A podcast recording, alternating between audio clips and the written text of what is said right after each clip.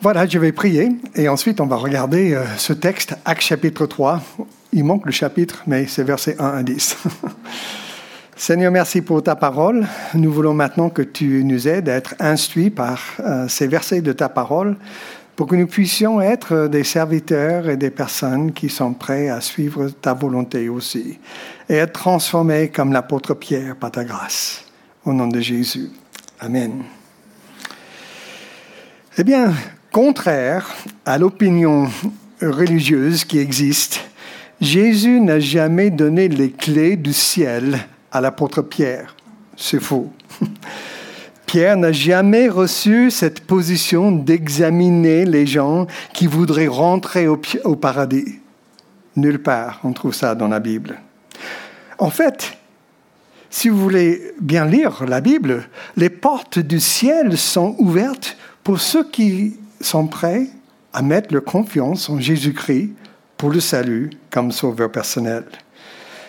Pas parce qu'ils étaient approuvés par l'apôtre Pierre ou quelqu'un d'autre. En plus, c'est vrai, on peut lire euh, dans le texte où Jésus parlait à Pierre, euh, on a étudié ça il y a quelques semaines, mais Pierre a reçu des clés de Jésus. Mais les clés étaient pour euh, cette terre et jamais pour le ciel. C'est-à-dire, en partageant l'évangile euh, avec les gens, Pierre a ouvert avec ses clés la porte pour euh, les, Juifs d'abord à, la Pentecôte. Ensuite, au Acte chapitre 8, il a, utilisé ses clés pour ouvrir la porte aux Samaritains, les demi-juifs. Et plus tard, Acte chapitre 10, il a utilisé les clés de nouveau pour ouvrir la porte du ciel, du royaume aux non-juifs. Il était chez Corneille. Mais Pierre n'a pas seulement prêché l'évangile, la parole, il a aussi fait des miracles par la puissance de Dieu comme signe de son appel d'apôtre. Hébreu chapitre 2 et versets 1 à 4. Je vais vous lire. Dieu a authentifié le témoignage, c'est-à-dire le témoignage des apôtres, en accomplissant toutes sortes de signes miraculeux, d'actes extraordinaires et de manifestations diverses de sa puissance et en accordant à ses témoins, selon sa propre volonté, de recevoir chacun sa juste part de Saint-Esprit et encore, l'apôtre Paul rajoute en 2 Corinthiens chapitre 12, verset 12, les marques qui caractérisent un apôtre ont été produites parmi vous, une persévérance sans faille, des miracles, des prodiges et des actes extraordinaires. Donc, euh, on a l'apôtre Pierre qui a reçu euh, ces possibilités. Et le premier miracle fait par les, les apôtres était dans le livre des Actes, chapitre 3, ce que euh, Romain vient de lire pour nous, la guérison d'un homme de plus de 40 ans, paralytique depuis sa naissance. Parce que le verset 2 nous, euh, nous dit qu'il était paralysé depuis sa naissance. Et ça continue au chapitre 4 où il discute euh, de tout ça. Et verset 22, il dit, l'homme qui avait été miraculeusement guéri était âgé de plus de 40 ans. Donc 40 ans depuis sa naissance, paralytique. Alors, cette histoire, voilà, cette histoire nous donne plusieurs contrastes que nous allons voir ensemble, qui nous montrent l'œuvre du Seigneur et aussi des aspects importants de la vie de service pour ceux et celles qui veulent suivre Jésus. Alors, quels sont ces contrastes? Eh bien, nous allons commencer avec un tableau. Pierre qui arrive euh, au temple. Premier contraste que nous voyons, c'est les deux personnalités. Il y a deux hommes dans cette histoire, deux personnalités opposées, Pierre et Jean. La dernière fois qu'on voit Pierre et Jean qui marchent ensemble euh, se trouve à la fin de, l'évangile de Jean, au chapitre 21, verset 19, où Jésus est en train d'enseigner Pierre, parce que Pierre vient, venait de renier Jésus avant sa crucifixion. Et Jésus a fait un petit euh, résumé en appelant Pierre s'il aimait Jésus. Et ensuite, après, Jésus se lève et il dit, Pierre, suis-moi. Et il commence à partir. Et selon le texte en Jean 21, Pierre commence à suivre Jésus et se tourne derrière, il voit quelqu'un d'autre qui suit. Et il dit, Seigneur, qu'est-ce qu'il va faire Et la réponse de Jésus est extraordinaire. Pierre, peu importe, toi, suis-moi. Pierre et Jean étaient partenaires dans le métier de pêche. Ils ont reçu leur appel comme disciples au même temps. Luc chapitre 5, versets 1 à 11, c'est la pêche miraculeuse. À la fin, Jésus dit, Suivez-moi, je vais vous faire pêcher d'hommes. Et on les voit souvent ensemble, Pierre et Jean. Par exemple, c'est Pierre et Jean qui sont envoyés par Jésus pour préparer la Pâque avant la crucifixion.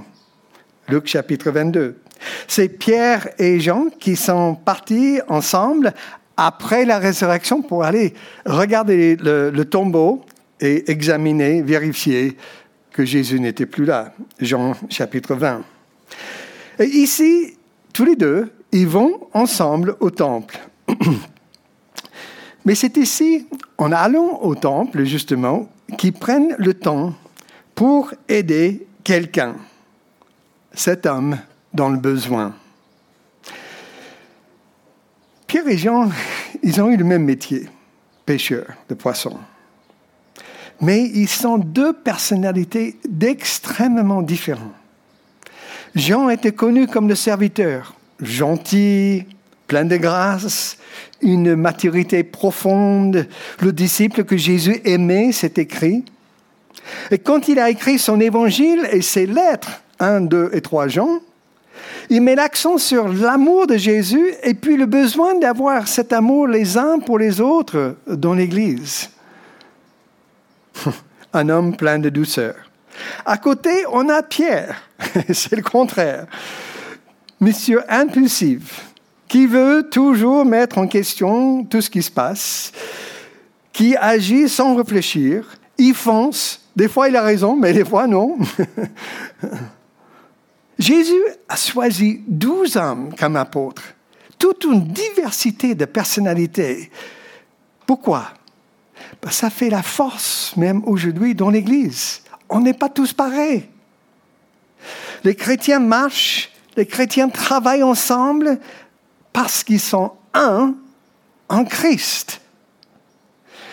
Mais pas parce qu'ils sont pareils. Pas du tout. Au contraire. Même, je dois dire qu'il y a des chrétiens qui ne veulent travailler que avec les gens qui sont comme eux. Et franchement, c'est une manque de maturité en Christ. C'est vrai dans ce contexte ici que c'est Pierre qui prend la parole. Hein? Ça, c'est Pierre. Mais les deux font équipe. Parce qu'après, les deux sont mis en prison ensemble. Et après, les deux sont emmenés devant le, le tribunal ensemble. Et c'est bien de voir comment les deux ont fait ensemble le travail pour le Seigneur, comme un en Christ. Et franchement, je trouve dommage aujourd'hui de voir une sorte de concurrence qui existe parmi les églises, parmi les chrétiens, les serviteurs de Dieu. Ou même, on peut dire même le contraire, le désir de rendre une sorte d'uniformité, que tout le monde soit pareil devant le Seigneur. C'est ça qui apporte beaucoup les divisions et ce qui affaiblit beaucoup le témoignage de l'Église devant le monde. On entend certains qui parlent comme Paul a dénoncé en disant, certains d'entre vous disent, je suis pour Paul, d'autres disent, je suis pour Apollos ou je suis pour Pierre. Il dit non, c'est pas comme ça. On suit Jésus. Pierre et Jean, deux personnalités différentes avec les yeux sur Jésus, et ils foncent pour le Seigneur. Attention à cette mentalité, mais aussi attention à l'autre extrême, de ceux qui rejettent toutes sortes de leadership, l'Église que Dieu a mis en place, et disent que je ne suis que Jésus seul. Ce qui veut dire, en fait, c'est qu'ils ne suivent que leur propre pensée, prétendant que leur pensée vient de Jésus. Mais ici, ce que nous voyons, c'est intéressant. Pierre et, Jean, différents, mais ensemble, un exemple puissant de deux personnalités en extrême différence, comment ils peuvent marcher ensemble, comment ils peuvent travailler ensemble, servir ensemble le Seigneur, parce qu'ils cherchent quoi? Ils cherchent à glorifier Dieu, ils cherchent à honorer Christ par une dépendance totale du Saint-Esprit. Les yeux ne sont pas fixés sur l'un et l'autre, euh, comment il fait comme ça, comme Pierre avait dit déjà, et celui-ci, il fait quoi? Et Jésus dit, toi, suis-moi. non, maintenant leurs yeux sont fixés sur Jésus. Premier contraste, deux personnalités. Deuxième contraste, deux armes pour le service. Nous avons ici la parole et la prière. Souvent, on pense à Pierre avec ses grands discours qu'il a fait quand il y avait beaucoup de monde qui se sont convertis, euh, etc. Des prédications puissantes. Mais attention, le secret de son témoignage et le témoignage de tous les disciples était leur dépendance totale par la prière en Christ. Et le message de Pierre à la Pentecôte, 3000 personnes sont converties, mais ce message était préparé par 10 jours de prière et jeûne, tous ensemble. Et Pierre a, parlé plus tard, chapitre 6, verset 4 du livre des Actes, il dit, nous nous consacrons à la prière et l'enseignement de la parole, les deux. Puisqu'ils ont prié, ils ont reçu le message donné. Ils étaient remplis du Saint-Esprit pour le témoignage efficace en annonçant cette parole. Il ne faut jamais essayer de séparer les deux, prière et parole. Deux éléments, car Dieu a mis ensemble ces choses pour la disposition de l'Église, pour l'avancement de son royaume. C'est dans la parole que Dieu nous parle, il nous instruit pour savoir comment nous devons vivre.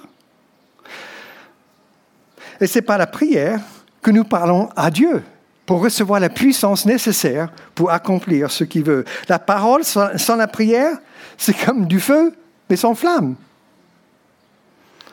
Comme la lumière, mais sans puissance branchée. Par contre, la prière sans la parole, c'est comme la puissance sans lumière, comme le zèle sans connaissance. Alors, c'est pour ça que moi je dis bénis soient ceux qui sont équilibrés, qui pratiquent les deux, parole et prière, en équilibre. Premier contraste, deux personnalités. Deuxième contraste, deux âmes pour le service. Troisième contraste, c'est le nombre. On a une foule de personnes suivies, chapitre 3, avec l'individu. Pierre vient de parler à une foule de personnes, chapitre 2. 3000 personnes se sont données à Christ. Et dans un jour, on voit Pierre transformé d'un pêcheur de poissons en pêcheur d'hommes, un évangéliste puissant. Mais juste après, chapitre 3, il prend le temps pour parler à un individu négligé devant le temple. Un pauvre paralytique mendiant. Et moi, j'ai constaté aujourd'hui dans l'Église, il y a des prédicateurs qui cherchent la foule. Ils aiment bien parler devant toute une conférence, beaucoup de personnes, des grandes réunions. Mais ces gars, ils n'ont pas le temps pour l'individu de un à un. Surtout pas ceux qui ont des problèmes qui sont difficiles. Et autant des disciples, c'est ce qu'on voit. Ils n'étaient pas du tout sensibles aux besoins des gens. Ils venaient auprès de Jésus. Par exemple, plus d'une fois, les disciples ont essayé de faire barrage même pour arrêter les parents de venir avec leurs enfants. Ah non, non, non, Jésus est occupé et Jésus dit, laisse les enfants venir à moi. Ensuite, euh, ils ont dit, Jésus, il faut renvoyer tous ces gens parce qu'ils ont faim et euh, il fait nuit. Allez. Et Jésus dit, non, euh, donnez-leur à manger. Et puis la femme canadienne qui demandait de l'aide pour sa fille, et les disciples, ils ont voulu renvoyer cette femme. C'est vrai que les gens peuvent être difficiles. Ça fait 42 ans en France que je suis dans le ministère. Mais même les plus difficiles peuvent devenir les candidats pour la grâce de Dieu. Les gens qui sont les problèmes pour nous peuvent ensuite devenir même des aides pour nos difficultés, pour arrondir les jungles dans nos vies. On n'aime pas ça, peut-être. Et on est dans ce boiteux, mendiant devant le temple. Vous avez vu ce qui se passe? La porte s'est ouverte pour Pierre de prêcher encore une, grande, une fois à une grande foule. 2000 personnes se sont converties. Ils ont donné leur confiance. Ils ont mis leur confiance en Jésus. Et mes amis, moi je rends compte que la vérité, c'est que l'Église change le monde, une personne à la fois. C'est comme ça que Dieu travaille. Donc il y a la foule et il y a l'individu. Maintenant, le quatrième contraste, c'est le côté humain et le côté divin. Dans ce cas, Dieu aurait pu guérir cet homme mendiant chez lui, même dans son lit, tout seul. Mais le Seigneur a choisi d'utiliser Pierre. Pourquoi le Seigneur choisit d'utiliser les hommes et les femmes? Parce que le miracle ici devait être identifié avec la puissance de Jésus pour que l'évangile ensuite soit annoncé. La transformation physique de cet homme allait attirer l'attention de beaucoup de personnes, qui apportera ensuite la gloire à Dieu et qui ouvre la porte pour Pierre de parler à cette foule de ce qui vient de passer, se passer. Et moi, je dis, chaque miracle fait par les apôtres était vraiment une preuve que Jésus était vivant toujours à l'œuvre dans le cœur des personnes. Et il utilise cette phrase, le nom de Jésus. C'est une phrase répétée souvent dans les chapitres 3 à 5 du livre des Actes. Mais attention, ce n'est pas une formule magique ou religieuse. C'est une démonstration de la foi dont la puissance est la personne de Jésus. Dieu a guéri ce mendiant parce que Pierre croyait au nom puissant de Jésus. Pierre explique à la foule que lui et Jean, ils n'ont rien fait. Euh, Ce n'était pas leur travail. Ce n'est pas eux qui ont fait le miracle, que c'était Jésus qui était crucifié par les responsables religieux qui a fait ce miracle. La gloire à Dieu.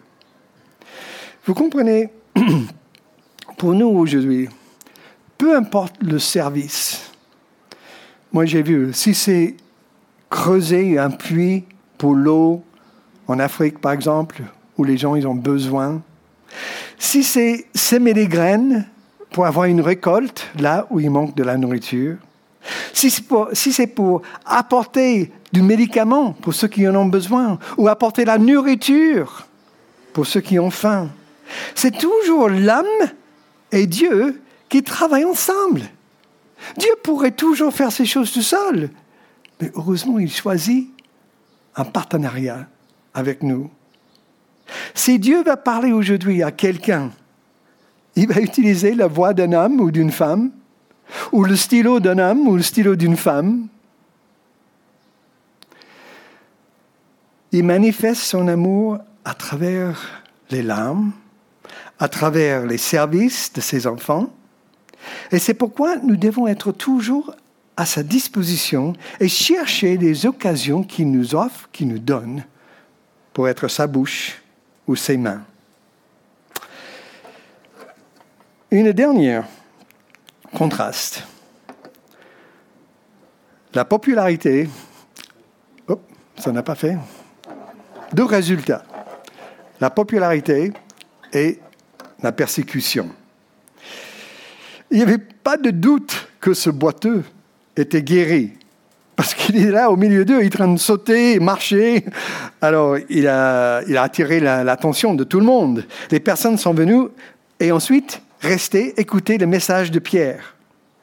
Même les responsables juifs, ils en ont parlé au chapitre 4 et verset 16, ils ont dit ceci. Qu'allons-nous faire de ces gens-là disent-ils, car ils ont accompli un signe miraculeux évident et tous les habitants de Jérusalem sont au courant, nous ne pouvons pas le nier. C'était tellement évident. Mais attention, on aimerait bien des fois avoir des miracles pour que, ah, comme ça, les gens, ils vont savoir. Mais mes amis, ça ne marche pas comme ça, malheureusement. Les miracles sont même une menace pour ceux qui ne savent pas qu'ils en ont besoin ou qui ne veulent pas avoir besoin. Parce que pour ces gens-là, Jésus de Nazareth, il est où? Il est mort, il est mis dans le tombeau. Et si son corps n'est pas là, c'est parce que les disciples, ils ont dû voler le corps. C'était leur réponse. Donc, ils ont arrêté Pierre et Jean pour les mettre en prison. Ils ont voulu même enfermer euh, cette pensée de miracle. Ils voulaient être aveugles au miracle de Dieu, l'œuvre de Dieu. Et j'ai constaté que la même chose existe aujourd'hui dans notre société. La théologie aveugle, dans certaines églises, ils appellent ça église, mais où c'est construit sur une manque de foi que Jésus est réel et qu'il sauve aujourd'hui. Ces responsables religieux n'avaient rien à offrir à ce boiteux, ni à personne d'ailleurs. L'arrestation de Pierre et Jean a démarré la persécution des chrétiens qui continue jusqu'à aujourd'hui. Jésus dit Jean 15, verset 21, C'est à cause de moi qu'ils agiront ainsi parce qu'ils ne connaissent pas celui qui m'a envoyé. Et l'apôtre Pierre, plus tard, il a écrit 1 Pierre 4, verset 12 à 14, Mes amis, vous avez été plongés dans la fournaise de l'épreuve.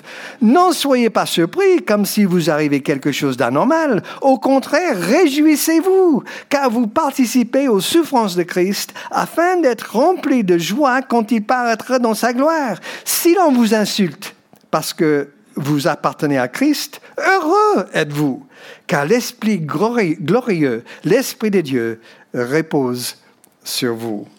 Le contraste de résultat, la persécution ou la popularité. Et aujourd'hui, il y a trop de gens qui cherchent la popularité. Qu'est-ce qui s'est passé à cet homme? Il est devenu un témoin pour Jésus. Et aujourd'hui, transformés par la grâce de Dieu, nous aussi, nous devenons les miracles devant les gens qui nous connaissent, en sachant ce, que, ce, qui, qui était notre vie avant et maintenant ce qui est notre vie avec le Seigneur. Alors, mais j'ai quelques questions pour terminer. Est-ce que toi, tu es content de marcher à côté, travailler et servir à côté de tes frères et sœurs en Christ? Est-ce que c'est une marque de maturité? Oui. Sinon, je suis sûr que tes yeux ne sont pas fixés sur la bonne personne. Si tu n'es pas content de travailler à côté d'un autre qui aime Jésus, ça veut dire que tu ne regardes pas à Jésus, tu regardes trop les uns aux autres. Avec qui as-tu les difficultés pour servir? Et qu'est-ce que tu peux faire pour changer? Est-ce que tu t'appliques dans la parole et la prière, tous les deux, en équilibre? Ou lequel est peut-être plus faible dans ta vie? Et qu'est-ce que tu peux faire pour régler ça? Est-ce que tu passes du temps avec les individus pour les encourager dans leur marche avec le Seigneur Ou est-ce que tu attends que les gens viennent vers toi? Est-ce que tu es disposé pour être l'instrument de Dieu, pour parler à quelqu'un comme Esaïe, me voici, envoie-moi Est-ce que tu as peur peut-être d'être ciblé comme chrétien fanatique, traité comme bizarre ou fou? Est-ce que ta foi même provoque une réaction chez les autres qui peut peut-être amener à la persécution? C'est vrai. L'essentiel dans ce miracle, mes amis, c'est de voir comment Pierre a été changé. Pas le même homme. Dans l'évangile de, Matthieu chapitre 18, verset 1, les, disciples, ils ont eu ce euh, conflit. Qui est le plus grand entre nous? Matthieu 18, verset 1. Plus tard, Matthieu 19, verset 27, c'est Pierre qui approche Jésus en disant, Seigneur, j'ai tout laissé pour te suivre. Qu'est-ce que j'aurai, moi? Mais vous voyez les transformations de qu'est-ce que j'aurai maintenant à qu'est-ce ce que j'ai, je te le donne. Incroyable. Il a découvert ce que nous devons comprendre tous. Nous aurons plus par donner que par recevoir en servant Jésus. Et ça me rappelle des paroles qui ont changé ma vie. Les paroles du missionnaire martyr Jim Elliot, qui a dit ceci, Il n'est pas fou, celui qui donne ce qu'il ne peut pas garder pour gagner ce qu'il ne peut jamais perdre il y a une transformation qui s'est faite chez Pierre. Est-ce que tu vis aussi cette transformation? Ça commence avec le salut, en donnant notre vie à Jésus. Mais ça continue de jour en jour, lorsqu'on voit les, euh, les choses dans notre vie qui doivent être données à Jésus pour le servir. Je vais prier. Seigneur, merci pour l'exemple que nous avons de la vie de l'apôtre Pierre qui a vécu des choses qui ont transformé sa vie pour être ce témoin extraordinaire de ta grâce. Seigneur, aide-nous aujourd'hui de voir dans nos vies comment nous pouvons être utiles entre tes mains et les choses que nous devons changer pour vivre ensemble, les frères et sœurs, mais aussi pour te connaître et faire te, faire te connaître aux autres et te faire connaître aux autres. Merci Seigneur, au nom de Jésus. Amen.